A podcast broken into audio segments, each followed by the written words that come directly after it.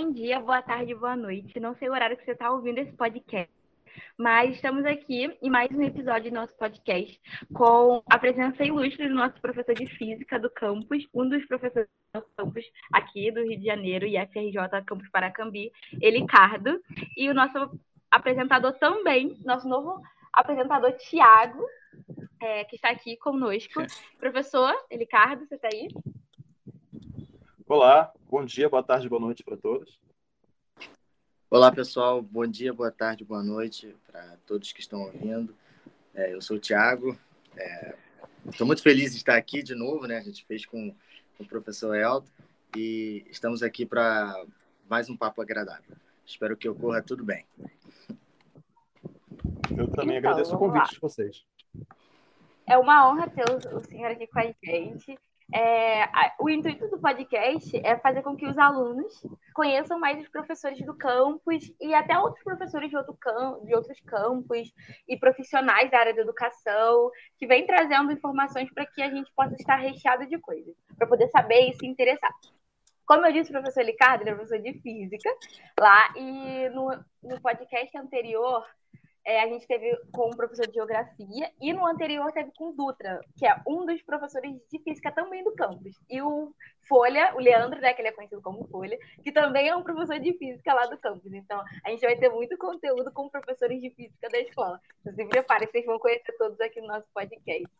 E aí, a gente vamos fazer algumas perguntas para o senhor, professor, para que a gente possa saber mais sobre o senhor, como professor, como pessoa, tudo mais. E o senhor vai é, falando o que o senhor gosta de fazer, dependendo das nossas perguntas.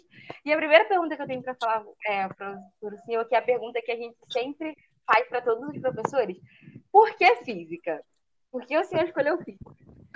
Tá certo. É, gente, primeiro, é, assim, parabéns pela iniciativa de vocês. Eu, eu, acho legal quando os alunos, de modo geral, né, eles têm a, a, essa questão da iniciativa, de ter uma ideia e colocar ela à frente. Essa ideia do podcast é muito legal, assim. Eu espero que eu já assisti capítulos de vocês, eu fiquei muito, muito feliz, assim, de ver, ver os alunos realizando projetos por conta própria tal. Então, parabéns. Né? É, sobre a questão de física, né, de, da física em si, eu, assim, eu sempre gostei de física, né? Sendo muito sincero com vocês, a minha trajetória é um pouco diferente do que acontece normalmente com os professores, né? Eu entrei na, na graduação, é, eu, não, eu não tinha em mente, não, é, não estava nos meus planos se tornar professor, sabe? Eu entrei na graduação porque eu gostava de física, tinha alguns outros caminhos para serem seguidos. Eu terminei a graduação, eu trabalhava eu, dentro da, da graduação, eu fiz o eu fiz o UFRJ, né? A gente tinha uma, na época, não era um curso à parte, né? era uma habilitação que você tinha dentro da física que se chamava física médica. Eu, eu, eu, eu fiz essa habilitação, eu, é, sou, eu sou graduado em física com habilitação em física médica, eu cheguei a trabalhar em alguns hospitais, prestar alguns serviços, né? Mas ao longo do caminho eu meio que fui me descobrindo professor, né? Assim, uma das atividades que mais acontecia era treinamento de pessoal, sabe? Principalmente para questões de segurança, e era a parte que eu mais gostava. Assim, eu adorava planejar material, planejar aula, eu adorava ter contato com turmas de, aprendizado, e eu acabei assim, gente, eh, não adianta, assim, eu tenho que me assumir professor, eu gosto disso, eu gosto desse trabalho, é uma coisa que eu sempre quis fazer, assim, que eu sempre, que eu, eu tive prazer de fazer, né? Então, mas foi isso, né? A física, desde o ensino médio, eu sempre tive muita facilidade, sempre me encantou muito, né, assim, a física é legal, assim, gente, apesar das dificuldades de algumas pessoas que eu também tinha dificuldade na época. Física é muito legal e sempre empolga quando a gente está trabalhando com alguma coisa que envolve isso. Né? Show de bola. Ô, professor, eu, eu, eu fiquei agora é, pensativo. Física médica que o senhor, que o senhor chegou a estudar?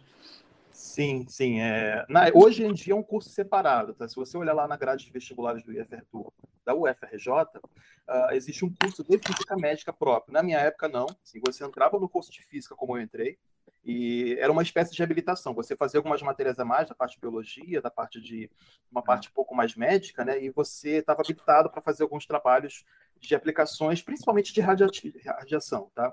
É, dentro de uhum. hospitais. Eu cheguei a fazer, por exemplo, residência no INCA, né? Eu trabalhei com a parte de ecologia, sabe? Eu cheguei a prestar serviço para alguns hospitais particulares também. É, antes de ser professor de fato, né? Eu trabalhei em, em coisas de física aplicada, né? Que sempre foi o que eu queria fazer. E na época parecia, até hoje é, né? Assim, uma, uma coisa legal de fazer. Show de bola. Você já pensou em cursar outro curso? Sempre foi, tipo, sair do ensino médio, física?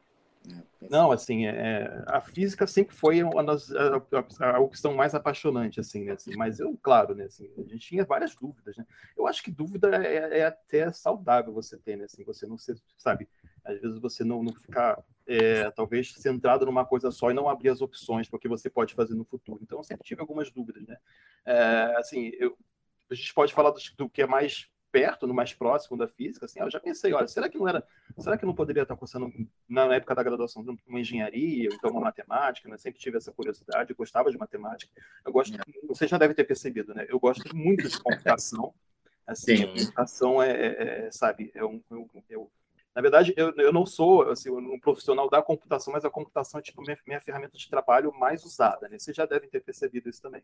Uhum. Né? E assim, eu gosto de outras coisas também que não são muito correlatas. Né? Assim, eu gosto muito de biologia, então isso me ajudou muito lá na, na questão da, da física médica. Né? Eu gosto muito de, é, de áreas correlatas também, mas principalmente é, as, as, ciências naturais como um todo. Né? Show de bola.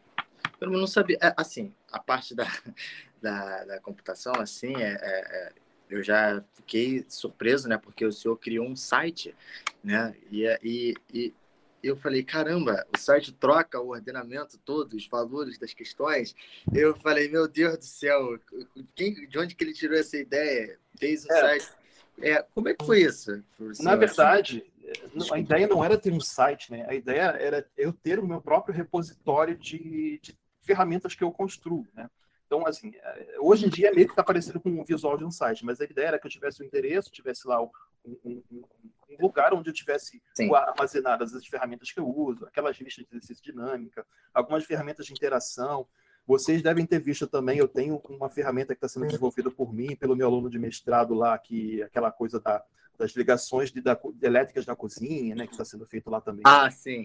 Né? Então, é, assim, a ideia geral é que eu tivesse algum endereço que eu deixasse lá e quando eu precisasse eu desse link para alguém, olha só, usa aqui, faz essa ferramenta aqui, e acabou virando um site mesmo, né? Mas é, é, assim, eu ainda vejo mais como um repositório de ferramentas que eu construo, está lá à disposição quando eu precisar usar. Mas é porque eu gosto muito dessa área também, né? E uma das coisas que me fez muito, muito voltar, assim, é, sabe? Ah, eu acho que eu realmente sou um professor, essa questão de construir, preparar aula, preparar material, isso eu gostava muito, assim, esse planejamento de aprendizado, eu achava muito legal.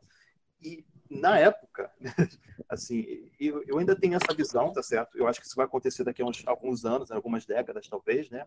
É, vai ser muito difícil você desassociar a construção de ferramentas novas de algumas coisas programadas, algumas coisas com interação um pouco mais dinâmica, né? Não aquela coisa do, do, do documento que seja só uma, uma folha de papel para você ler. Eu acho que isso vai ser o futuro, né? Então, eu meio que... Eu acho que vai ser uma coisa mais dinâmica, né? Sim, sim, assim, eu acho sim. que sabe? É, faz Sim. parte do, do, da evolução do, das, das, ferramentas profissionais, né? Então, eu meio que gosto de fazer esse tipo de coisa e eu ensino isso também, né? A disciplina, por exemplo, lá no, no mestrado, lá em Volta Redonda, eu também trabalho. A gente tem um. Tem um, um Sim. A gente tem um. É, a gente tem uma parceria com o pessoal lá de Volta Redonda, né, da parte de, da UF lá de Volta Redonda, o IFRJ barra UF, né, e a gente tem um mestrado Sim. em conjunto lá e a gente, e eu basicamente falo, faço essa disciplina, né, ferramentas, é, é, ferramentas para uso educacional e é, em, principalmente em física e ensino é. médio. Porque eu acho que matérias assim como física é mais fácil você aprender visualizando, né, trabalhando assim uma coisa mais dinâmica, não na folha do papel, assim, sabe? Achei ba bacana quando o senhor é, é disponibilizou para gente, a gente aquele link para na parte, acho que medidas elétricas, alguma coisa assim, que a gente tinha que é, ligar né, cada equipamento eletrônico. Eu achei esse, esse negócio sensacional, eu amei. Dava curto direto, mas eu estava tentando. Não, é assim mesmo, né? E eu não sei, isso na verdade faz parte do projeto meu aluno, né? Tem um aluno de mestrado, o Marcos Vinícius, que ele, a gente está desenvolvendo isso em conjunto, né? Mas eu gosto dessa ferramenta porque ela valoriza muito, não sei se vocês conseguem ver lá o background, né? se vocês conseguir, mas ela valoriza muito o erro, né? Assim, por que, que o aluno está errando essa condição aqui? Aí eu, eu consigo redirecionar minha aula para assim, olha, a turma tem mais dificuldade nessa parte aqui, eles não estão conseguindo entender porque, por exemplo, você não pode colocar, sei lá, dando um exemplo bobo, tá? Dois aparelhos em série, sabe, na hora que você faz ligadas. Aí você, dá para você redirecionar a sua aula para cima do, do que está sendo errado. Isso é muito legal, né? E assim, são ferramentas que são desenvolvidas ao longo do tempo. Então, se vocês forem ver a primeira versão, ela é muito pior do que isso. Né? Ela vai melhorando, melhorando, é. melhorando até chegar na versão ótima, né? Eu gostei muito. Eu real gostei muito. Porque assim, eu vi que o pessoal tava pirando, porque sempre tava curto. Aí o pessoal, caramba, o professor Socorro me ajuda. Aí, depois que a gente se liga o que a gente tem que fazer, e a, a gente entende que é errando, que a gente acaba aprendendo melhor ainda, né? Então é. eu gostei muito daquilo, mas eu sentia muita raiva, eu dava vontade de tocar o computador assim, caraca, toda hora tá curto, toda hora. Mas eu gostei muito da dinâmica eu achei sensacional essa, essa plataforma e a questão também das provas, que era tudo, é tudo um site, meio que um site, né? Aí a gente Isso. vai, se a gente atualizar, muda. E eu vi muita gente é, é pedindo socorro porque mudava. E foi, é, acabou sendo divertido. Né? Não, que legal, que legal que vocês gostaram, né? Assim, uma das coisas boas que eu tentei aproveitar fazendo essa essa, essa, essa época que a gente viveu de EPDP, né, desse ensino remoto, foi tentar usar essas ferramentas que eu já produzi ao longo dos anos, né, tentar juntar elas e tentar fazer vocês aprenderem em cima disso. Legal que vocês estão me dando esse feedback bom, assim, ah, eu gostei disso, eu gostei daquilo, porque, de certa forma, eu vou, eu vou continuar usando ela de alguma forma. Né, assim, a gente tem, claro, uma estratégia de é. ensino e tal, mas eu vou continuar usando ela. Você pretende continuar usando presencialmente? Fazer uma claro. ligação? Com certeza. Não acredito. Mas agora, o, o, o senhor, acho que chegou a falar para minha empresa, quando eu estava lá na escola, queria agora trocar as questões. Existe essa. essa... Sim, sim. É, na verdade, esse projeto, ele, esse, esse, essa ferramenta que eu usei com vocês das questões, ele é um pouco mais profundo. Assim, é, é, a, é, a ideia geral Tá? Isso é uma coisa que vai demorar muito tempo para ser feita, porque é, além das questões do, do, do, da pesquisa, tem toda uma questão de tempo para se desenvolver, do tempo de resposta, mas a ideia geral é que eu consiga ver pelas questões que são postas para cada aluno, eu consiga mapear quais são as dificuldades dele. Ah. Entendeu? Então, é, sabendo o que você erra, o que você acerta, eu vou, vou propor uma nova questão para você. Em cima daquela questão, eu vou saber se você tem mais dificuldade no assunto A ou no assunto B. É, é um pouco mais complexo. Né? E assim, é, é uma ferramenta que vai ser. Vai demorar algum tempo para ela ficar do jeito que eu quero, né? mas a gente vai chegar lá. Maneiro. Caramba, legal. Porque a, a partir dos, dos erros você consegue, vai, consegue percebendo o que a gente tem ou não dificuldade. Eu achei maneiro. Isso. Show de bola. Esses dias a gente foi lá no campus, né, na quinta-feira passada, e aí a gente deu uma passeada, né, eu e o Thiago, nós somos do Grêmio, e a gente deu uma passeada lá, o Diogo, e a gente viu o laboratório de física né? Eu achei aquele laboratório lindo, aqueles monitores incríveis. Eu falei, gente, uau! E ali é o lugar, o lugar onde vocês fazem as pesquisas e tudo mais. Eu cheguei a conversar até com o professor Pimenta, e ele estava explicando, né, é, quem faz parte desse, eu acho que é o grupo, né, de física ali e tudo mais, na parte de mecânica também, que utiliza isso tudo para pesquisa. Ele mostrou todas as máquinas que tinha lá, não lembro o nome de nenhuma, mas eu sei que tem umas máquinas lá que eu não entendi muito o que ele explicou, mas falei, gente, assim, mas eu achei muito legal e assim, é, é, é um investimento que vale muito a pena. E eu, assim, eu tô começando a gostar de física, porque eu achei aquilo tudo assim, gente, eu não sou muito fã de física, não, mas eu tô começando a gostar. Falei, gente, que legal, sabe? Porque, tipo, é um investimento que está sendo feito é, nos professores, para os alunos, sabe? E eu acho sensacional isso que o campus está fazendo. E eu queria saber um pouco sobre esse grupo aí de vocês, quem compõe o grupo, esse núcleo aí de vocês. É, é na verdade começou com exatamente como você falou, com o laboratório, né? a gente tem um espaço lá que a gente que meio que reservou para fazer as pesquisas, o IFRJ como um todo, né? Assim, é claro que vocês veem muito mais da interface da, do ensino. Assim, é, é, é, normal isso acontecer, né? Então, tem muito mais alunos expostos do que a característica do ensino. Mas o IFRJ, ele, ele tem um tripé de ação, assim, dentro da, da sociedade, né? Que é a questão do ensino, da pesquisa e da extensão. Tá? A pesquisa, sei lá, existem várias formas de eu definir aqui. Eu posso falar para vocês, eu acho que a forma mais simples é, é seria a gente trabalhar, sabe, é, na criação de novos conhecimentos, assim, alguma coisa nesse sentido, né? A gente produz, algum, é, produz conhecimentos novos, a gente, os alunos sempre vão estar envolvidos nessa, nessa produção, eles vão ter uma experiência diferente do que acontece no ensino, né? Uma coisa muito mais específica para os alunos. Então, isso acontece. Assim, dentro do, IF, do campus Paracambia, tinha um grupo que estava muito atrelado à pesquisa, que acho que vocês já conhecem eles, né? Eu, o Rafael, o Douglas, o Renato, o Pimenta, o, o Folha, né? E a gente, é, a gente construiu, entre aspas, um grupo de pesquisa, né? É, assim, está até caracterizado no, no CNPq, é, com esse nome que a gente colocou, Liscomp, e a gente, sabe, a gente usa, é, a gente colabora lá, a gente consegue trabalhar em conjunto para conseguir manter essa, essa, esse pique de fazer pesquisa também lá dentro. Né? Assim, não, é, não é uma coisa que dê pouco trabalho, né? dá bastante trabalho, mas a gente gosta muito. Né? E a gente, por coincidência, tá? isso não foi nada é, premeditado, né? por coincidência tinha, tinha umas características muito parecidas essa questão de gostar muito de pesquisa tal. Então a gente acaba se dando muito bem lá e a gente consegue produzir. A gente produziu bastante assim nesse período de, de, de pandemia, né? assim foi é. sensacional quantidade de artigos publicados, tá? eu acho muito legal essa questão de, como a gente está fazendo as coisas lá. É, eu, eu, eu cheguei a ver, vocês têm um site, né?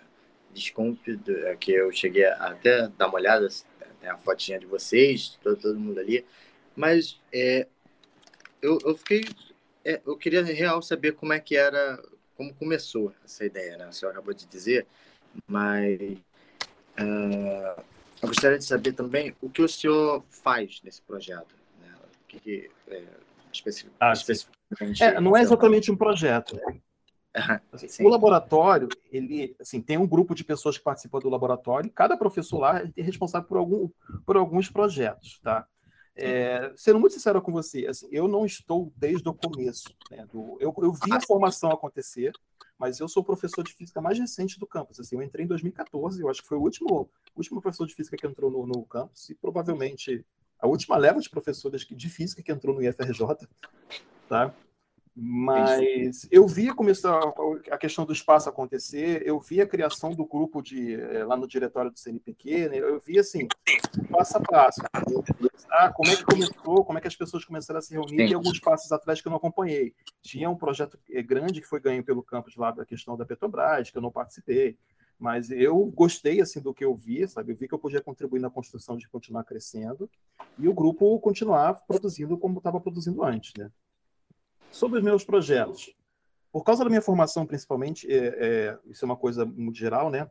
Eu tenho muita experiência com, com radiação ionizante, tá certo? Com computação, é, com, com, computação voltada à programação de, de imagens, ensaios, é, principalmente que usam radiação ionizante, que é radiação, basicamente, né?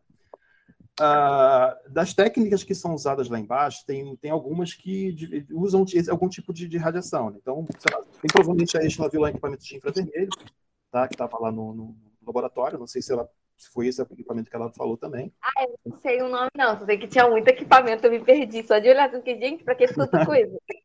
não, mas é, é bom ter esses equipamentos, né? E tem alguns equipamentos, por exemplo, de fluorescência, onde eu consigo trabalhar um pouco, um pouco mais em cima, né? Assim, o, o meu doutorado, principalmente, envolveu essa parte de, de fluorescência, de, de raio-x, e tinha alguns equipamentos lá voltados para isso. É, eu atualmente tinha, estava com dois em andamento, tá certo? É, eu tinha um projeto que é o que o Otávio participava, o Otávio, é, infelizmente, não está aqui, é, não pôde estar aqui é, conversando com a gente hoje, né? Mas ele era o, o aluno cabeça desse projeto, que era a questão de você usar uh, você é, usar alguns elementos de inteligência artificial para segregar amostras analisadas, tá certo? Então a gente usava um, um método específico de segregação de, de, de, dados que se chama Camins para poder, poder treinar, né? Para você poder ter um, um, um, algoritmo treinado em separar, segregar amostras de determinados tipos, né? A minha questão era muito mais a ferramenta do que as amostras em si, né? Uma aplicação direta, tá? Isso era um projeto que que o, o que o Otávio participa mais, né? E tem outro projeto que eu estava participando há pouco tempo, que era aproveitar um defeito que acontecia no mapeamento de fluorescência é, e usar esse defeito como se fosse um novo tipo de medida, como se a gente estivesse criando um novo tipo de medida que é mapear a tramitância da fluorescência pelo equipamento de mapeamento. A gente tem um equipamento novo lá embaixo, no, no laboratório 29, que esse, esse, esse, é, esse equipamento faz o um mapeamento dessa medida, né? A gente pode entrar em detalhes técnicos depois, eu acho que não vale a pena ficar falando disso aqui, mas existia um efeito colateral que às vezes que era a, a medida da base, e eu meio que estou usando essa medida da base para poder, entre aspas, dar muitas aspas aqui, criar um novo tipo de medida. E tem alguns outros alunos trabalhando nisso, né? Tenho lá o Lucas, Sim. o Yuri, o Andrew e o Dornelas. São, são, são, do, são do ensino médio, né? Dornelas eu, eu lembro mais ou menos quem Cornelas é. e Lucas ensino médio. Isso. O Lucas, ele é um aluno de graduação. Ah, é, ele faz física na UERJ hoje em dia, mas ele foi aluno do IFRJ. Tá? Ele entrou junto comigo, inclusive, né? No ano que eu virei professor do IFRJ, ele estava lá no 2014. primeiro ano. Exatamente. E tá, e tá, e tá... Nossa, é legal. Ele se formou lá no, no, em eletrotécnica, lá pelo IFRJ. Ele gostava tanto do que estava fazendo, assim, que resolveu fazer física lá, foi para a UERJ. Sim. Né? E assim, olha, e a gente. É, eu, eu acho que é a mesma coisa que eu acho que talvez o, o, o, o professor Leandro, o professor Rafael tenham falado com vocês. A gente tem muitos contatos na universidade que a gente consegue, de certa forma, encaminhar assim, um determinado, uma determinada vida profissional de vocês, consegue ajudar vocês no meio do caminho, caso vocês queiram, né? Então foi, foi o que aconteceu com ele. Ele, ele assim, ele é meu, atualmente é meu aluno de iniciação científica, ele faz parte do trabalho no IFRJ e parte no laboratório lá na, na UERJ, onde eu fiz o doutorado, onde eu tenho, mantenho um contato profissional com eles até hoje. Legal, eu não sabia que pessoas de outras, né, óbvio, de outras universidades poderiam também participar desses, desses projetos. É, atualmente a bolsa dele é uma bolsa FAPERJ, né? Ele, assim, não é uma bolsa que o instituto dê para ele, né? Assim, a gente tem algumas exceções, alguns casos em que o IFRJ dá bolsa para os alunos externos, mas no caso dele não é uma bolsa do instituto, é uma bolsa do Estado, né? Do, do, do órgão de fomento do Estado. E ele, assim, na verdade, esse trabalho poderia ser desenvolvido, sabe, é, praticamente em qualquer lugar, só que a gente tem toda a ferramenta toda a facilidade de ferramenta que a gente tem no IFRJ e alguma coisa que a gente faz no laboratório, por exemplo, da UERJ. Ele trabalhou um bom tempo lá com o pessoal da UERJ também, vendo algumas coisas diferentes para tentar aprender muitas coisas. Caramba, que bacana. Eu não, eu não, eu não sabia disso, né? É bolsa, bolsa FAPERJ, né? No caso dele, sim, ele tem uma bolsa de iniciação científica da FAPERJ. A gente tem, por exemplo, o aluno, atualmente, o Otávio tem essa bolsa, tá? é, que está tá terminando agora, a bolsa dele se encerrou agora no mês de março e tal, mas ele não é o mesmo tipo de bolsa, é uma bolsa de é uma espécie de iniciação científica júnior, que a gente chama de jovens talentos. É, e atualmente o Andrew, que eu não lembro agora é, quando ele começou, mas ele também tem uma bolsa da FAPERJ, Jovens Talentos também. São bolsas externas, não são bolsas que estão dadas pelo IFRJ, você tem órgãos externos dando essas bolsas para ele. Então, gente, internet é horrível. Assim, hoje tirou para ficar tudo ruim. Meu computador, internet, meu celular não queria ligar. Tudo deu para dar ruim, mas assim. E eu vi que o senhor fala, gosta um pouco de programação. Foi isso que o senhor falou? É, eu gosto bastante, né? ah, então não é pouco. E a minha professora, a gente tem uma professora Cássia que ela estava pensando em fazer um projeto de mulheres na programação. Eu achei esse programa extraordinário, assim, para ser feito. Eu gostei muito. Ela tava falando, só que tipo, ela não tinha muita motivação para poder fazer um projeto desse. Eu falei, ah, professora, faz sim, eu tô aqui, eu quero, por favor, vamos lá, eu quero aprender a programar. Não, que bom que você gosta, assim, porque é, sendo muito sincero com você, a gente, principalmente quem trabalha com programação, está com pesquisa em programação, a gente sente uma certa dificuldade de achar uma pessoa que realmente, assim, não é questão só de gostar, né? A pessoa que realmente ela tem essa vontade de aprender a questão do, do, do, da programação não é tão simples, né? Assim, a gente percebe, por exemplo, que muita gente se empolga no começo e acaba desistindo no meio do caminho por um motivo ou outro, tal. Mas é bem importante, cara. Como eu falei, assim, eu pessoalmente, tá? Isso é uma opinião minha, não, não tenho dado para mostrar isso aqui. Eu acredito que programação vai ser um dos grandes pré-requisitos para você ter, sabe, talvez uma boa carreira, talvez em, em determinado tempo, assim. Eu acho que faz parte do, do, de uma evolução natural do, do, do, do trabalho, da, educação, né? Que a programação seja uma coisa um pouco mais é, cotidiana nossa, entendeu? Mesmo que seja aquela programação um pouco mais simples, um pouco mais ajudada por por é, outros softwares, mas é, algum tipo de lógica de programação, de certa forma, vai ter que ser aprendido pelos, é.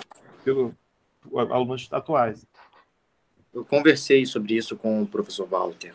ele me segue no Twitter, aí de vez em quando a gente faz os tweets. Aí ele, ele, ele disse que para seguir, eu, eu, eu, falei assim, eu, que eu gostaria muito de ser pesquisador nessa área, né? Tipo, eu acho que vocês fazem muito maneiro. Aí eu gostaria de também ser um professor, quem sabe. Mas é, aí ele disse que precisaria, se eu quisesse continuar nessa área de pesquisa, né, de desenvolvimento da pesquisa, é, saber pelo menos programação. Né? Ele disse que o Python, né, falou até para eu aprender Python, que é uma linguagem é, simples até e famosa, bem utilizada nos, no, nos programas atuais. Isso. É, você queria continuar? Não sei se eu te atrapalhei. tá.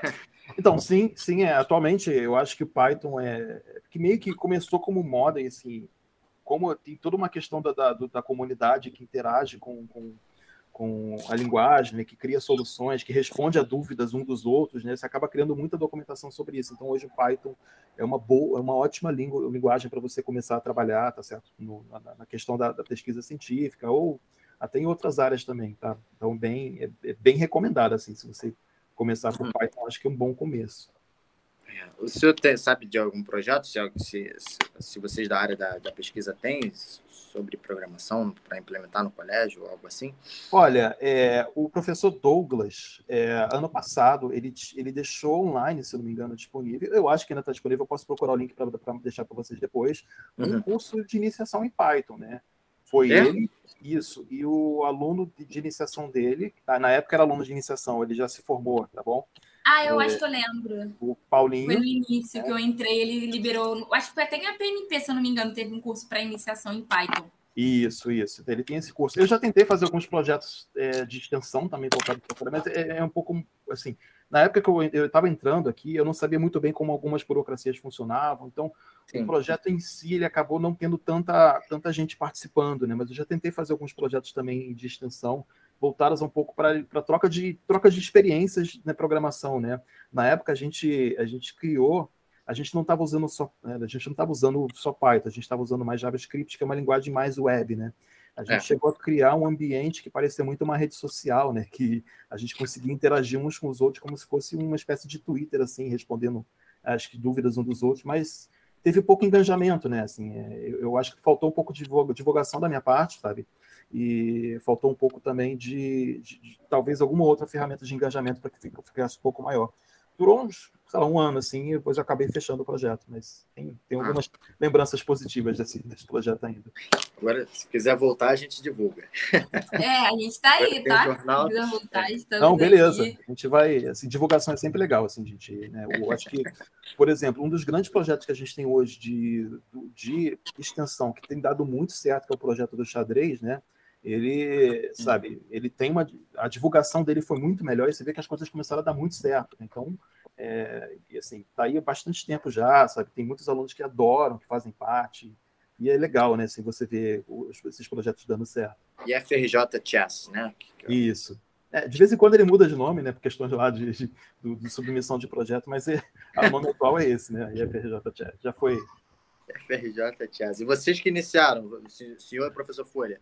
Foi o professor Folha, né? A iniciativa dele. Eu participei, eu participei do começo do projeto, né? A gente chegou a, na época a para você ver, né? A gente tentou montar uma, uma espécie de programação para tentar criar o nosso próprio jogo de xadrez na época, um, eletrônico, né?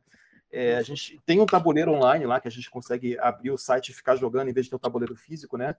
É, mas é, não foi muito adiante porque era, a gente já tinha uma ferramenta pronta, que é a ferramenta que ele usa hoje, que é o site lá, o chess.com, então a gente acabou, esse, essa coisa de você ter uma ferramenta própria acabou ficando para trás, né? mas eu participei, eu participo dos eventos é, quando, às vezes, quando eu consigo, né? A gente ainda estou lá jogando de vez em quando. Eu não sou o melhor jogador do mundo, mas estou lá aprendendo também, né? quando voltar presencial, vou. Quer dizer, vou, vou, vou melhorar no xadrez. Eu, eu, eu jogava. Eu... É? é legal, gente. Eu, eu jogava bem, jogava bem, mas, né? Eu ferrujei. Mas é, é isso, né? E o, eu gosto bastante dos projetos. Eu, eu, eu, fico muito empolgado quando eu vejo assim, um colega que se esforça, sabe? Que não, não é uma coisa simples assim você montar um projeto desse ficar mantendo. Dá um trabalho e ele, ele gosta do que ele faz e projeto dá muito certo, muita gente conhece. Sim. Hoje em dia, muita gente tem contato, algum tipo de contato com o IFRJ por causa do projeto, né? então ele tem, ele tem uh, contato com outras instituições, ele tem alguns vínculos com outras instituições que têm contato com o IFRJ por causa do projeto, ele leva o nome do, do IFRJ para outros lugares também, eu acho super bacana. Né? A pesquisa também faz isso, embora seja um, um ambiente um pouco diferente, né? É. É, sabe, é legal, por exemplo, você ver os alunos apresentando, isso não aconteceu muito esse ano por causa do, da questão do, do, do, distanciamento social, mas é, alunos apresentando em congressos, assim, os trabalhos que eles desenvolveram. Eu já mostrei os meus alunos apresentando em alguns congressos também, às vezes é congressos até internacionais, né? Ah, você vê os alunos, sabe, apresentando os meus alunos nunca tiveram essa oportunidade, mas apresentando, por exemplo, inglês em um congresso internacional, Nossa, e, sabe, fazendo publicações em, em, em, em, periódicos internacionais também de relevância, sabe? Alunos que começam a carreira científica deles, né? É, já com alguma publicação, já com algum currículo, né? Isso é muito legal. E com certeza, e com certeza com algum conhecimento para poder levar para frente. Que legal. Eu gosto, eu gosto do IFRJ por causa disso, né? Na área da pesquisa é, o professor o professor Dutra ele quis quis o IFRJ se não me engano por causa disso né que chamou mais atenção nele foi a área da pesquisa ele, ele contou a história dele né para mim é. eu sempre, quando eu faço uma, uma, uma, palestra falando sobre pesquisa do IFRJ, eu gosto de focar numa coisa que eu acho muito curiosa, né? Eu não sei se vocês sabem, eu, eu moro em Niterói, né? É, Caraca. Eu, eu, moro em Niterói desde desde pouco antes de entrar no IFRJ, desde 2012. Eu entrei em 2014, né? Então, é, ah, é, um pouco trabalhoso, assim, você, por exemplo, sair de Niterói, dar aula, ir para Paracambi, dá uma hora e meia, mais ou menos, de viagem, sabe? E voltar todo dia, sabe? Dá, sabe? Mas o IFRJ Campus Paracambi, principalmente, né, ele montou uma estrutura, tem uma estrutura para te auxiliar na pesquisa, sabe? Eu tenho um grupo lá que me auxilia na pesquisa que é muito bom, assim, é um tipo de vínculo que eu não quero perder. Então, ah, você pensa em sair do, de para outro campus, em campus até que em Niterói mesmo, né? Cara, sinceramente não, assim, eu, eu, prefiro, sabe, dar um pouco mais de trabalho essa questão do translado, com certeza. Sim, tá? eu, eu, eu me sinto tão sabe, essa questão da pesquisa me, me sinto tão mais valorizado para fazer o meu trabalho que eu, eu, eu, não penso em sair assim, do, do campus, né? Um espaço agradável, né? Você tem toda a estrutura. Sim, é um ambiente agradável, tá? Assim, é claro que todo todo todo ambiente tem, tem as suas disputas internas políticas, mas a gente não é não existem inimigos, assim, sabe? As pessoas, todo mundo Sim. consegue conviver muito bem, alunos, professores, tal. Eu tenho um espaço de pesquisa razoavelmente bom. Nem todo campus tem isso, tá certo? Assim, a gente tem um grupo, como eu falei, o Liscom é um grupo que exaltou muito essa coisa da pesquisa. Eu acho muito importante, assim, muito legal. Eu assim, vocês querendo participar, assim, claro que a gente também é do lado de aluno, né? Mas acompanhem lá como é que a gente faz as coisas, assim, vocês vão, vão gostar. Do, são, são trabalhos muito legais, assim, dá muito trabalho, mas é, o, o, sabe, o retorno é muito gratificante. E eu acho que vale muito a pena, assim. O IFRJ em si vale muito a pena por causa disso, né? essa, essa questão do, do, de você ter esse espaço para pesquisa. Né? De certa forma, o professor lá é mais valorizado também por causa disso, né? Assim, instituições, sabe? Não é você esquecer o trabalho do professor fora da sala de aula, que não é só lá na, durante a aula que você está dando, você está tendo trabalho, né? Mas aí tem, tem muitas instituições que não vêm assim, simplesmente, né? E, e você faz, acaba fazendo um trabalho de qualidade, assim, tanto na questão da pesquisa quanto na Verdade. questão do ensino. O senhor já apresentou algum, é, algum trabalho em algum congresso internacional? Porque eu dei, já. uma, eu dei uma stalkeada no meu Facebook, aí eu vi, caraca, o negócio está tudo em inglês. Aí eu, aí eu acho que ele já apresentou. Já assim, é, assim, foi. É, cara, é muito legal, assim, né? É, a primeira experiência que eu tive foi na época da pós-graduação, tá lá no mestrado. É, mas é, faz parte, assim, né? O tipo de, de, pesquisa que a gente tem conseguido manter, nível de publicação de qualidade razoavelmente alta, né? É, é meio que um pré-requisito que você exponha suas ideias, você exponha seu trabalho à comunidade internacional, tá? Isso faz parte, né? E, assim, essa experiência é tanto minha quanto dos alunos. É claro que os alunos, assim, é, sabe, tem a questão da, da, insegurança, tem a questão, por exemplo, do, do, do financiamento, das, às vezes, de uma apresentação dessa no Congresso Internacional, sei lá, nos últimos anos ela não tem sido tão, é, não tem sido tão, não tem tido, saído tanta verba, né, sincero para vocês, para poder mandar aluno para fora tal. É, às vezes, em algumas, algumas ocasiões, assim, o Sim. translado foi todo o por minha conta, assim, sabe? Eu, eu, eu mesmo que, que banquei, mas é uma experiência muito legal também, né? Se você pensar, por exemplo, lá na época do ensino médio, eu era um aluno que tinha muita dificuldade na, na questão de línguas estrangeiras, né? Aí você... Tinha dificuldade? Eu tinha muito, assim, o meu ponto fraco lá era línguas, no, no ensino médio, meu ponto fraco era línguas estrangeiras. Eu ficava desesperado porque eu não conseguia entender uma palavra que as professoras de inglês falavam, sabe? Era muito... Eu adoro inglês, nossa, melhor, melhor matéria. Aí, né, assim, imagina, você, depois de alguns tempo, você está lá apresentando seu trabalho Sim. em inglês para uma, uma plateia de 500, 500 pessoas, 600 pessoas, é muito legal isso, né? É. E assim, eu incentivo os alunos também. Claro que os alunos já, já participaram de congresso, tá? A gente nunca conseguiu, nunca consegui mandar eles para fora pela questão do corte de verbas tal, mas eles também têm essas experiências, principalmente o Lucas, que é o aluno que está comigo há mais tempo, né? Ele já apresentou algumas vezes, tanto dentro do IFRJ quanto fora. Então, ele também já tem um tipo, esse tipo de experiência. Que bacana. Eu, eu gostaria de um dia apresentar, quem sabe. eu, eu e o Diogo, a gente, nós somos alunos bolsistas, né? Pesquisadores de um projeto voltado para o meio ambiente, né? Que a gente faz com a Joyce e com o Tiago Leal, de matemática. Sim, sim. Então, a, a gente é, é mais para. Assim, eu gosto da área de exatas, mas é, a gente acabou se apaixonando um pouco pela biologia e pela essa forma de, de tratar tudo a questão do lixo, como é que é organizado tudo, como é feito na, na matemática, como isso inclui. Então, assim, está é, sendo uma loucura assim, um pouco, porque a gente precisa aplicar tudo isso na prática. E com a PNP não tem como. Então, tomara que dia 4 volte real e que dê tudo certo para a gente voltar. E esse ano eu ia até fazer. Eu fui participar dos Jovens Embaixadores, eu ia apresentar um, o nosso projeto lá eu ia ganhar uma bolsa, só que acabou que eu não concluí a inscrição, eu acabei desistindo, que seria um mês de intercâmbio nos Estados Unidos para poder, pelo IFRJ internacional, que está tendo tudo isso. E aí eu ia para lá. Só que acabou que eu falei, ai, professor, não vou não, entendeu? Porque não dá não, muita responsabilidade. Ué, ficou com medo, gente? Você sabe que, assim, eu tive um pouco de sorte ao longo da construção do, do, do da, minha, da, minha, formação, do meu conhecimento, que eu sempre, eu sempre fui incentivado, de alguma forma, a, a enfrentar, sabe, as minhas dificuldades, os meus medos, né? Então, por exemplo, essa questão que eu falei para vocês do, de, de, dificuldade de língua estrangeira, eu sempre tive essa dificuldade, mas apareceram muitas oportunidades que me incentivaram a, a desafiar isso, entendeu? eu sempre fui uma pessoa muito tímida, assim, no ensino médio, principalmente, era uma pessoa que conseguia, não conseguia conversar em grupo, assim, só, sabe, dois a dois, eu, um, direto com uma pessoa, mas eu, eu, eu, era muito tímido. E, sabe, eu tive Sim. várias oportunidades de desafiar isso também, isso fez um crescimento muito grande, né?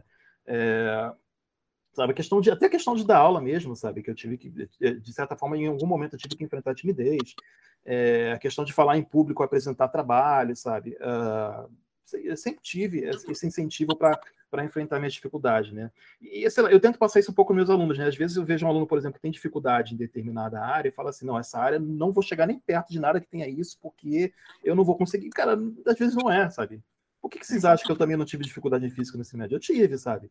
Sabe, em matemática Sim. também. Apesar de, tudo bem, eu, tenho, eu tinha lá um histórico de facilidade dos anos anteriores, mas em algum momento eu acho que não vale a pena você se definir só porque você não consegue, sabe? Porque às vezes aquilo que você não consegue, você não consegue.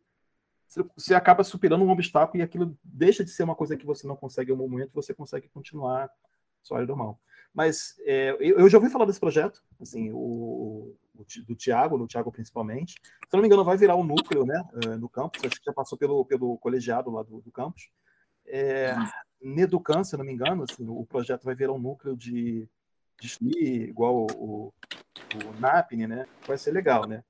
Eu acho que vai, assim, até onde eu tenho essa informação. Não sei se eu podia estar passando essa informação para vocês assim, né? Mas eu acho que vai virar um núcleo no campus. Eu acho que, inclusive, vai ser um modelo para os outros campos do IFRJ, os outros campos do IFRJ poderem fazer alguma coisa parecida também. Vai, vai, vai crescer. A ideia inicial vai, vai expandir bastante.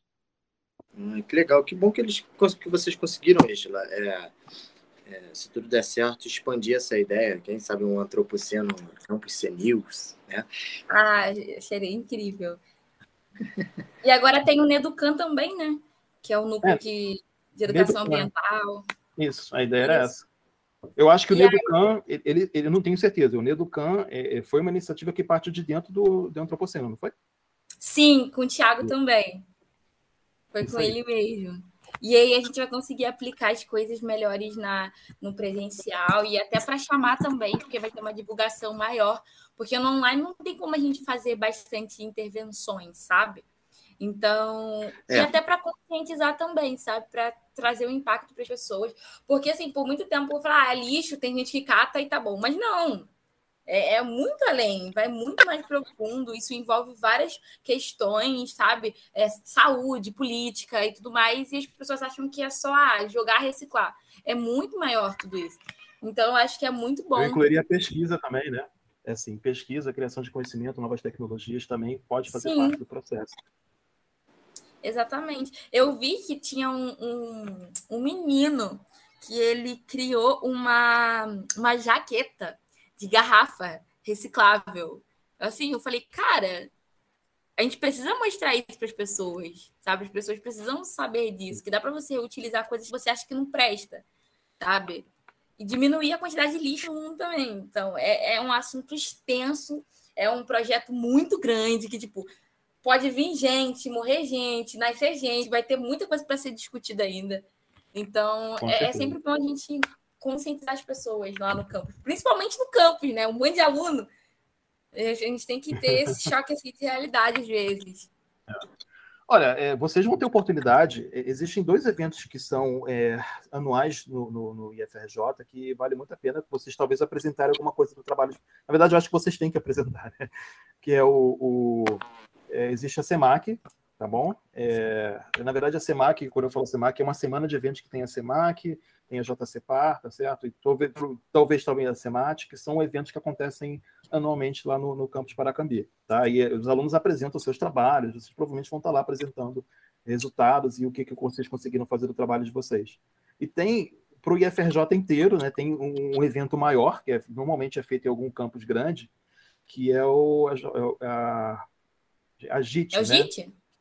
Ah, Isso, sim. né? Que a gente fez online, sabe, nos últimos anos, mas que ela vai voltar a ser presencial em algum momento.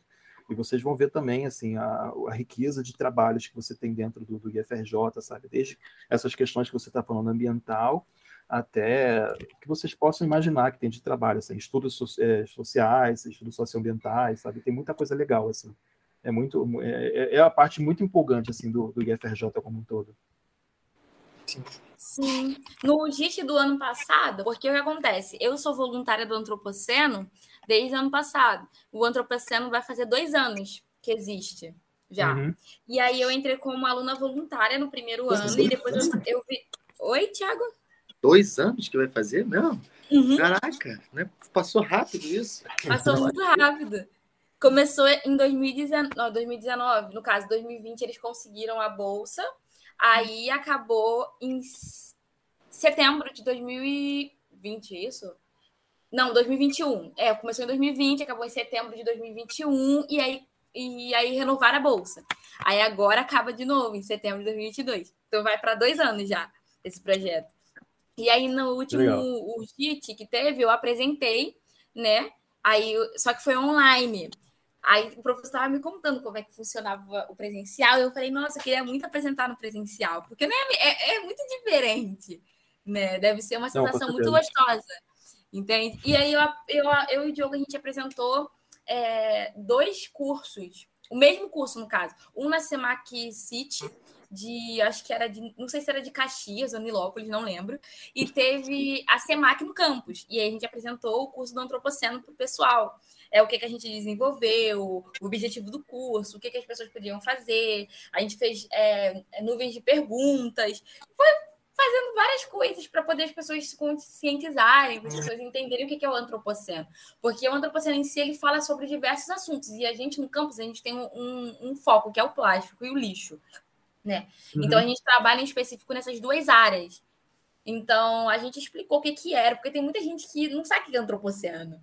Então a pessoa, ah, o que, que é antropoceno? Nome esquisito. Já ouvi muita gente falar, nossa, que nome esquisito, nome estranho, o que, que é isso? E explicar, e dizer o, o porquê disso tudo. E, o, e o, o, nosso projeto, ele funciona à base de voluntários também, né? Existem alunos voluntários do projeto, que se voluntariam para estar tá ali. É porque a gente, no momento, nós estamos no Instagram. E aí as pessoas fazem a arte, pesquisa, a gente faz roda de debate, a gente conversa. Então é uma coisa que eu acredito que para expandir para o campus e para outros também. Eu acho isso muito bom. Não, com certeza, assim, o projeto crescendo. Eu, eu, acho que em algum momento, assim, por questões de divulgação, ele vai, eu não sei se ele hoje está caracterizado como pesquisa ou extensão, né?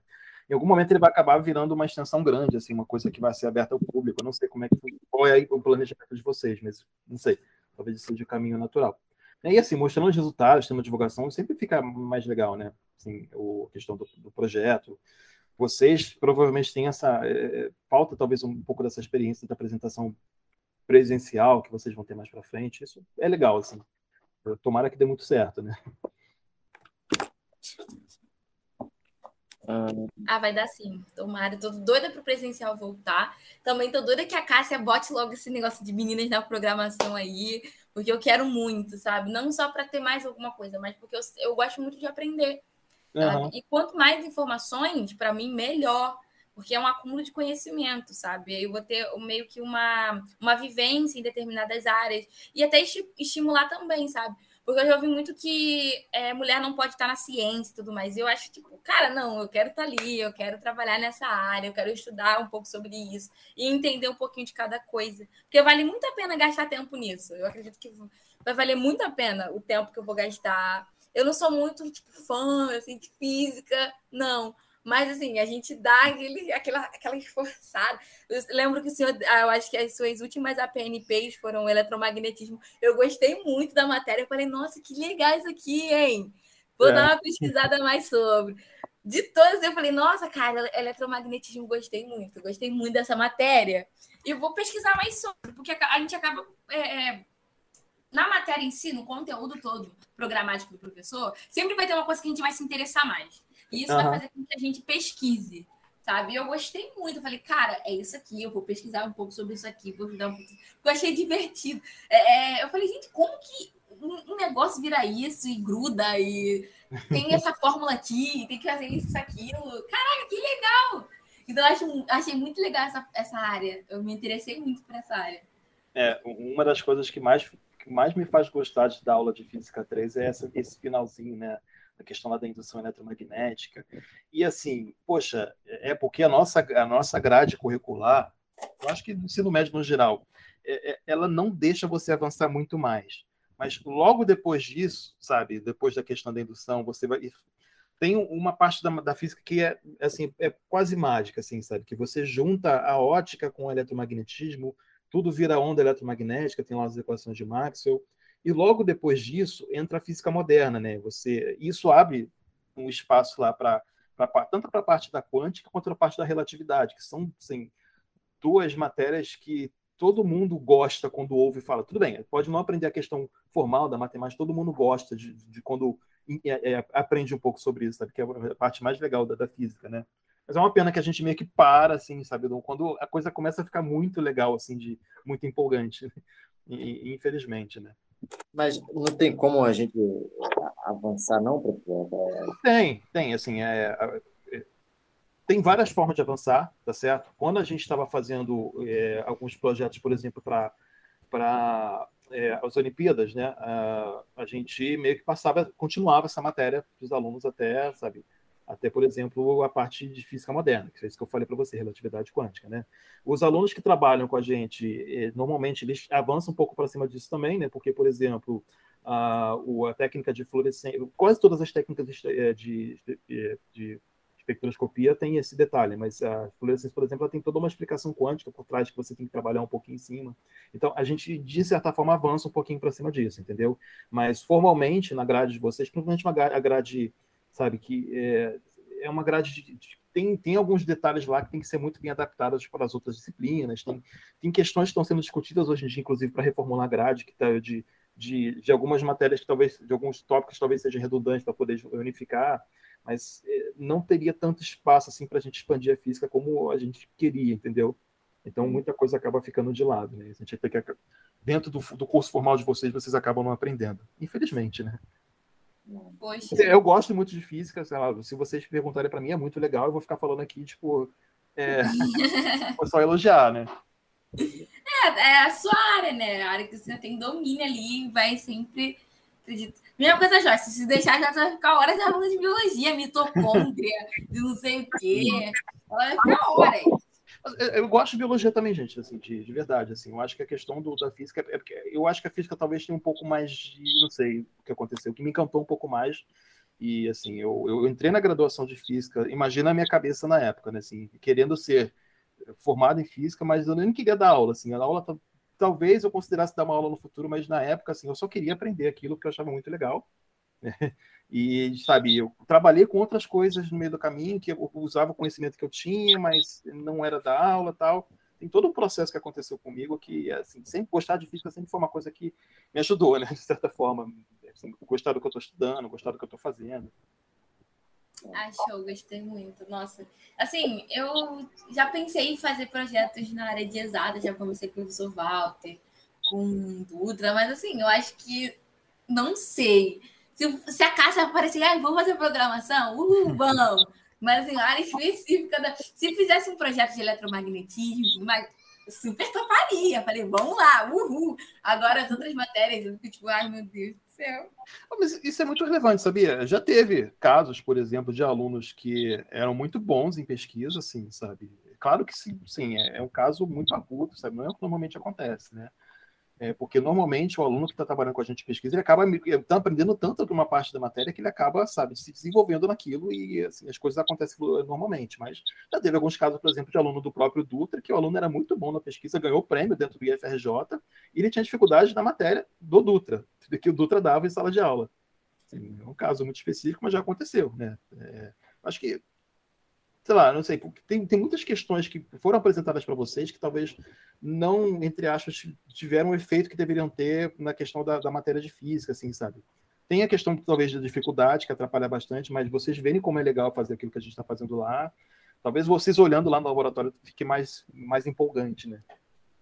Ai, eu amei aquele laboratório. Eu falei, ai, gente, é muito bonito, é muito bonitão, é muita máquina. Imagina eu mexendo nisso aqui tudo sabendo, tá? Porque posso descontrolar alguma coisa lá e quebrar, e é dinheiro. É muito dinheiro, não é pouco, não. É.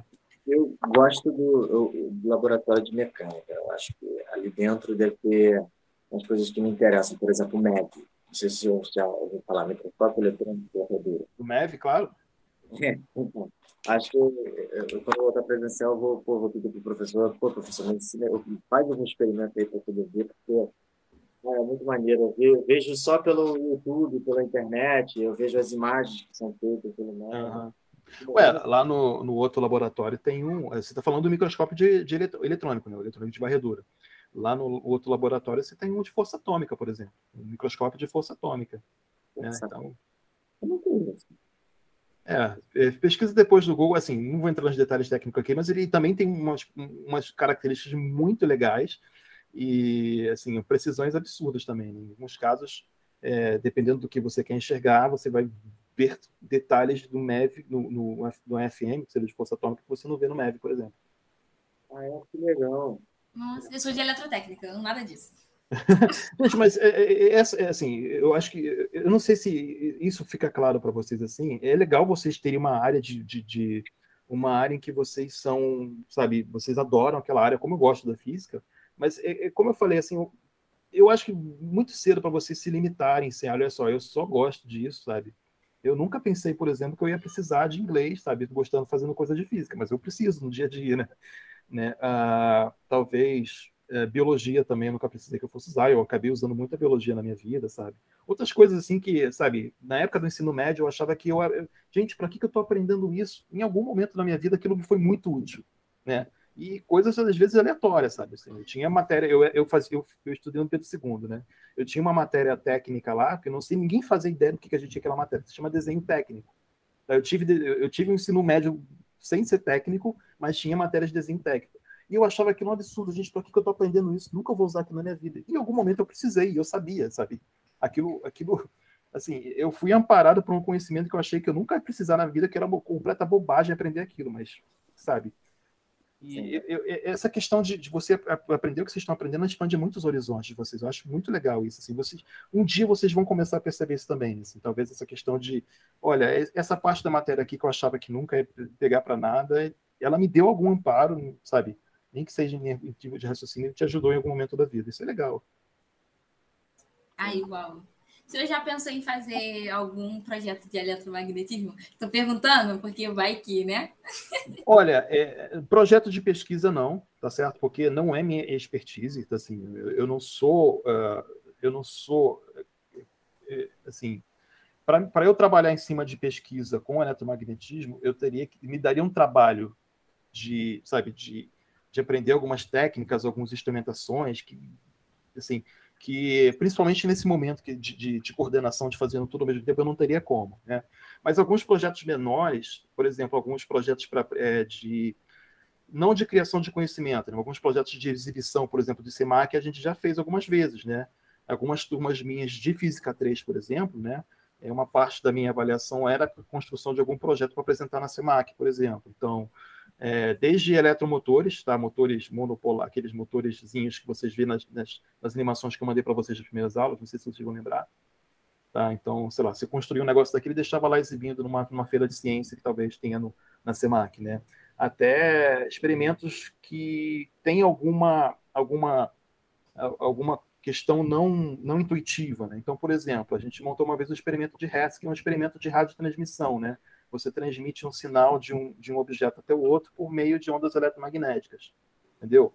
Esse tipo de projeto eu já fiz com alguns alunos de, de ensino médio, mas a pesquisa, que assim, é uma coisa, a criação de conhecimento desde um pouco mais de, de dedicação, um pouco mais de expertise, eu não, não me arrisquei a fazer até hoje, não, por questões de trabalho, de motivos de, tempo, né, de, de, de, costume, a gente acaba bem que focando numa área, assim, né? minha área está bem delimitada ali entre a instrumental, a radiação e o, e a, o processamento de dados por, por programação. Bacana, o que saber disso? É, que, assim, a área de pesquisa é muito burocrática. Aprovar projetos, enfim, tem muita questão burocrática. Alguns professores até desistem né, por conta de estudo, tem a questão de trabalho, formatura e acaba não dando tempo. Sim. É, tem uma questão burocrática. É, o IFRJ tem uma cultura ainda burocrática. É porque, na verdade, se imagina que isso, isso é, é, uma, é um, é certo âmbito de disputa, né? Você imagina, por exemplo, que você tenha é, X bolsas para distribuir entre os projetos dos professores do IFRJ. Aí você precisa de um critério para distribuir, né? É, você pode usar vários, sabe? Cada instituição, as instituições normalmente têm seus critérios meio padronizados e a FRJ também tem o seu. Tá? E o do FRJ é um pouco mais burocrático que os outros, né? Tem muitos lugares, por exemplo, que você ter o, é, o, o currículo de quem está pedindo pesa mais, ou, sei lá, a produção de quem já. Assim, você está prometendo fazer alguma coisa, você já fez alguma produção antes que comprove que você é capaz de fazer aquilo, isso pesa mais. Né? Por, por, opção, assim, não, talvez eu também não acho que seja a melhor opção, o IFRJ resolveu que exige, sabe, submissão de projetos com páginas, com um grande número de páginas. É uma opção do IFRJ, né? E a gente tenta seguir, que foi a opção do, da instituição. Talvez não seja ideal, concordo com vocês, mas é o que a gente tem para hoje, né? Sim, assim, é, eu, eu vi que o, o, essa questão de pesquisa é uma coisa muito bem investida, sabe? Eu gosto muito dessa área, porque é, o IF investe nos alunos e no conhecimento. E aí isso interessa. Tem muito aluno que, assim, tá no IF terminando e não sabe ainda que é iniciação científica. E é, eu fiquei, gente, caramba! É, a gente tenta divulgar, né? Assim, na verdade, é porque é, são vários, são vários fatores, né? Assim, por exemplo, é, se vocês, sendo muito sincero com vocês, tá? Vocês me encontraram pelo professor, eu queria trabalhar com você, é, já teve alguns alunos procurando isso, então, eu queria fazer iniciação científica com você. Gente, hoje, eu explicar minha situação hoje. Hoje, tá fechando aqui o, é, com o Otávio, eu tenho cinco alunos de iniciação científica, certo? Assim, é, eu tenho, eu tinha até o período final do período, tinha dois alunos de TCC da, da graduação de matemática e eu tenho um aluno de mestrado. Eu estou orientando oito alunos assim atualmente, sabe? Que eu não sei se tem uma carga horária para cada aluno desses, que deveria ser lá algumas horas por semana, dependendo do tipo de bolsa, dependendo do tipo de projeto. Mas se você somar tudo, eu estouro fácil, assim, sabe? A quantidade de horas que eu tenho que trabalhar dentro do IFRJ. É, aí eu falei assim, eu não tenho como assumir, entendeu? Então, depende um pouco também da, da quantidade de projetos, professores que submetem projetos, e a gente sempre incentiva, assim, os, os professores de, de, várias áreas a, a fazerem um projeto, submeter o um projeto, requisitar uma bolsa, sabe, para poder ter mais disposição para os alunos, né? Isso é uma coisa que a gente tenta incentivar, mas é, isso é muito pessoal de cada um e a dificuldade de cada um está trabalhando naquele momento. Né? Às vezes o professor, por exemplo, não vai submeter projeto porque ele está com uma quantidade absurda de carga horária e tem questão de cursos novos abrindo e tal. Então, a gente entende, assim, a gente não queria que fosse assim, a gente queria que todo mundo tivesse algum tipo de contato com produção científica, mas infelizmente não dá, né? Assim, a verdade é essa. É, o que você falou da pesquisa é verdade, né? Assim, a gente já teve algumas, algumas, alguns retornos muito bons, até de empresas de fora, sabe, onde vocês estagiam, por exemplo, falando assim, nossa, o, o, aluno que faz pesquisa, a gente vê como, como a formação dele se completa, fica melhor, sabe? E o aluno é, ele tem mais, é, é, sabe, tem mais as características que a gente queria para um profissional que vai trabalhar em determinadas áreas. Isso também é bem claro, assim, para o para o pessoal de fora também, né? Essas comparações de aluno que faz pesquisa, não faz pesquisa, a experiência de apresentar em congresso, a experiência de ter a responsabilidade de prestar contas, né? Isso tudo faz, faz uma diferença na formação de vocês também, né? É um, é um upgrade da formação de vocês muito, muito, muito válido, assim. Além de o senhor ser professor do campus, o senhor exerce outra função, além de é, assim, eu sou o que a gente chama de professor de dedicação exclusiva, né? Atualmente, eu acho que desde da, da época que eu, que eu entrei, o IFRJ só contratou professores de dedicação exclusiva. Então, eu trabalho basicamente pro IFRJ, tá? Isso não quer dizer que eu não tenha colaborações, por exemplo, de pesquisa com outros, outras instituições, como eu falei para vocês. Eu, eu tenho uma certa colaboração com o grupo de física lá da UERJ. Eu tenho, a gente tem um convênio de, de pós-graduação, né, do mestrado, que a gente participa lá em Volta Redonda, com a UF de Volta Redonda, tá? IFRJ barra UF. É, além de dar aula, de fazer pesquisa, eu sou, eu, eu era, né, tá? Não sei se vocês querem dar isso como notícia nova aqui. Eu era o coordenador de, de, de das disciplinas básicas até o final desse período agora, aí eu pedi para sair, mas eh, tem cargos, né, eu tinha funções dentro do IFRJ que não estão só a questão da, da, aula, né? É, mas só tudo pelo IFRJ, tudo dentro do IFRJ. Bacana. Entendi, eu pensei que é mais, então é muito mais do que a gente acha. Que o aluno fala, ah, ele é seu professor, ele é só nosso professor. Né? É, isso, isso é uma questão que a gente tem que deixar bem claro, né? Assim, e infelizmente algumas instituições tá, de ensino também não, não entendem isso. Assim, a, a, a, a vida do professor, a, a, atividade profissional do professor, claro que a sala de aula é muito importante, claro que a sala de aula tem que ser valorizada, mas não é só sala de aula, sabe? É, eu acho que em algum momento, provavelmente uma questão que é muito aberta entre a gente, professor Rafael professor Leandro, deve ter comentários com vocês, né? Tem instituições que não veem isso e colocam o professor para fazer 40, 50 horas de aula dentro de, de, de, trabalho dentro de sala de aula. Só que além do trabalho de sala de aula, tem um trabalho burocrático que está vinculado a esse trabalho, sabe? E se você começa a, a, a subir o nível de, de, de, carga de trabalho de um professor desse para ele dar, sabe, pegar uma, aquela questão da economia, né? Você dá um, faz um professor pegar um monte de turmas ao mesmo tempo, não tem como a qualidade de aula dele ser a mesma. Assim, não, isso não tem, sabe? Você planejar uma aula bem feita, você construir o um material, não tem como. Isso é uma questão que ainda que a gente espera que continue, claro, né? Que ainda é muito boa no IFRJ, o IFRJ valoriza muito esse espaço que a gente tem para construir nosso, os nossos produtos, a gente construir nossa aula com qualidade, né? Mas a gente precisa, de certa forma, que a, isso seja valorizado pela sociedade como um todo, né? Se o professor, trabalho do professor é muito mais do que só a sala de aula. Assim. Isso é, assim, pesa bastante na qualidade, inclusive, da aula que a gente vai dar. Ah, entendi. Tiago, quer falar alguma coisa? Bom, eu queria saber o que o senhor, assim, é, os hobbies que o senhor tem, né? Agora, assim, para se distrair, o que o senhor tem feito para se distrair, principalmente na pandemia? Ó, eu, é, na pandemia, assim, eu gosto, eu, eu tenho um Xbox, né? então, boa parte do meu tempo livre na pandemia eu usei com o Xbox.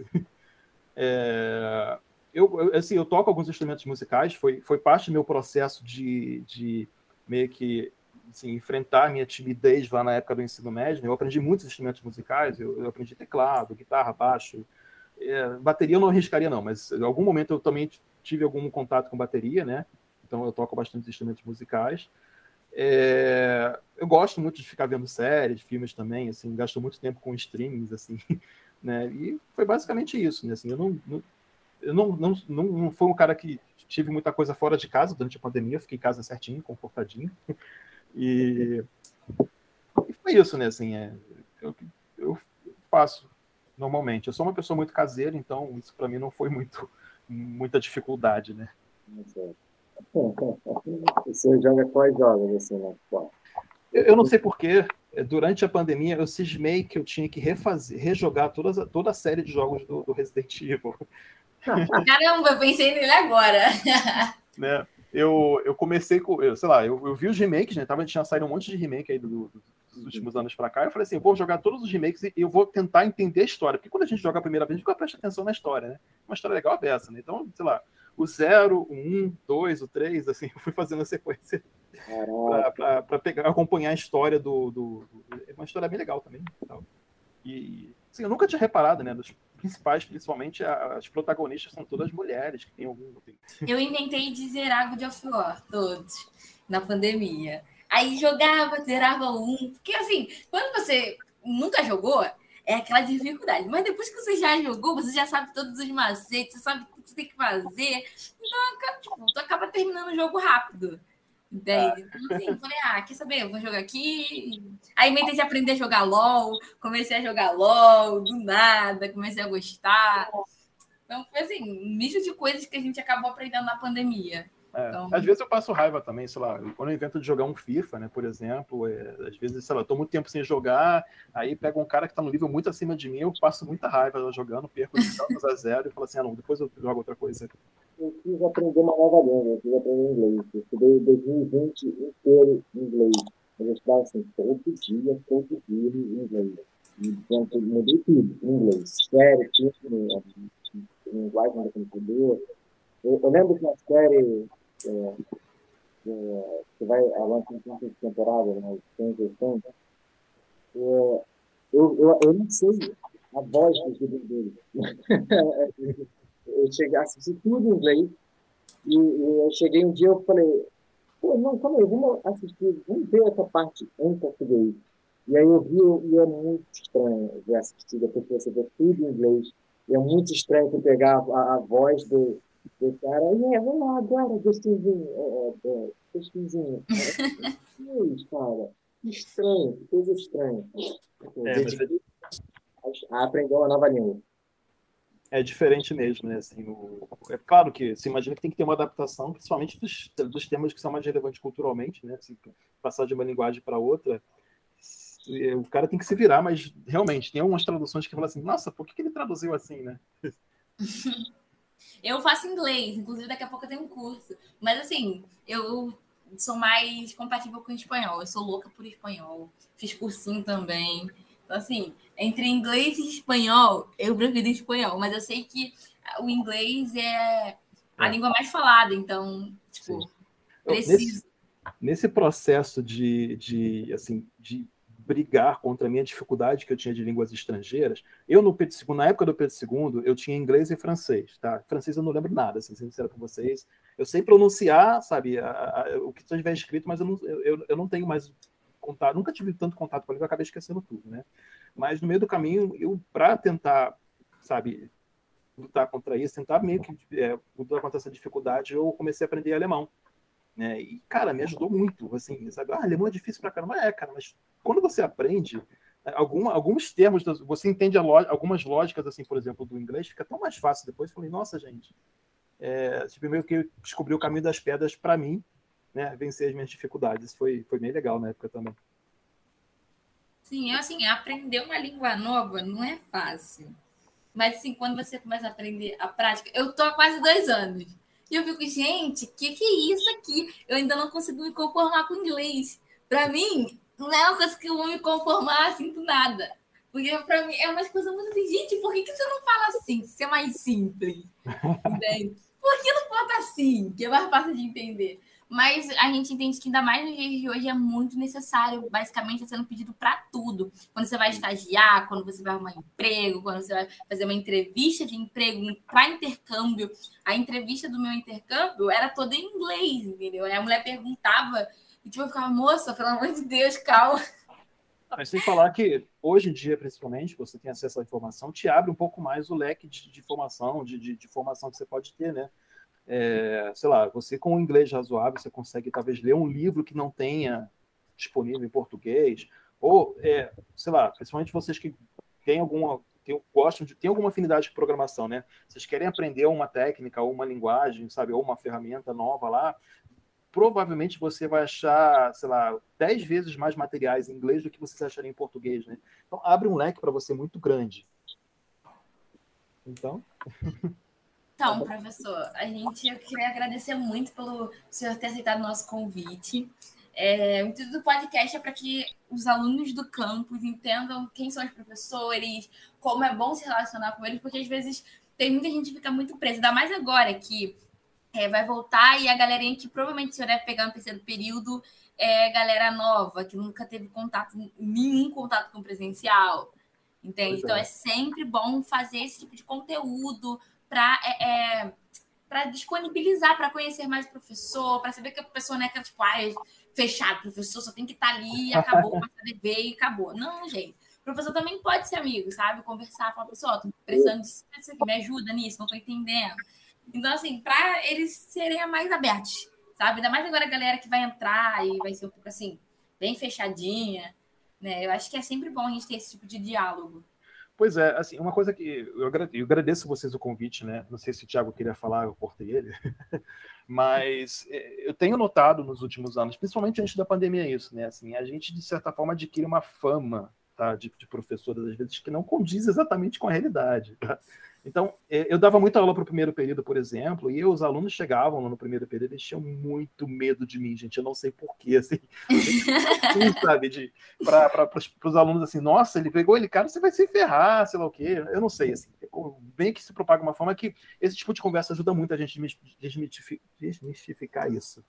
Né? Então, eu agradeço muito a oportunidade de falar com vocês, né? E, assim, é diferente de vocês, por exemplo, parar uma aula no meio do caminho e começar a falar de mim, né? Pô, que cara chato só fala dele lá na aula dele, né? Tipo, ah, eu fiz isso quando eu estava fazendo isso, né? Mas é legal, eu agradeço muito a oportunidade, assim, espero que os alunos conheçam um pouco melhor, né? Não fiquem com medo de mim. E, e assim, a gente está aí para conversar, para ajudar, né? Assim, é, quando tiver vagas de alunos de iniciação científica, para procurem. Se tiverem dúvidas, dificuldade, a gente está aí sempre para ajudar, né? Assim, é, os professores de, da, da minha área, por exemplo, lá que eu trabalho, que eu tenho mais contato, todos eles são sempre super disponíveis para conversar com o aluno quando precisar de uma conversa, sabe? Esse tipo de coisa. A gente é um grupo, né? A gente é um, um, uma comunidade, assim, lá no IFRJ, né? A gente tem toda uma questão de, de sabe, a vitória de vocês, alunos, é a nossa vitória, assim, que vocês, sabe, vocês passando dificuldade também, a nossa, é um pouco da nossa dificuldade, então a gente tenta passar um pouco disso para vocês, né? E eu agradeço muito a oportunidade de novo. Muito parabéns pela iniciativa. Eu achei muito legal essa iniciativa de vocês do, de levar para frente a questão do podcast. Espero que assim continue por muito tempo, que a gente tem muitos capítulos, né? E, Com certeza. E é isso, gente. Obrigadão pela, pela oportunidade.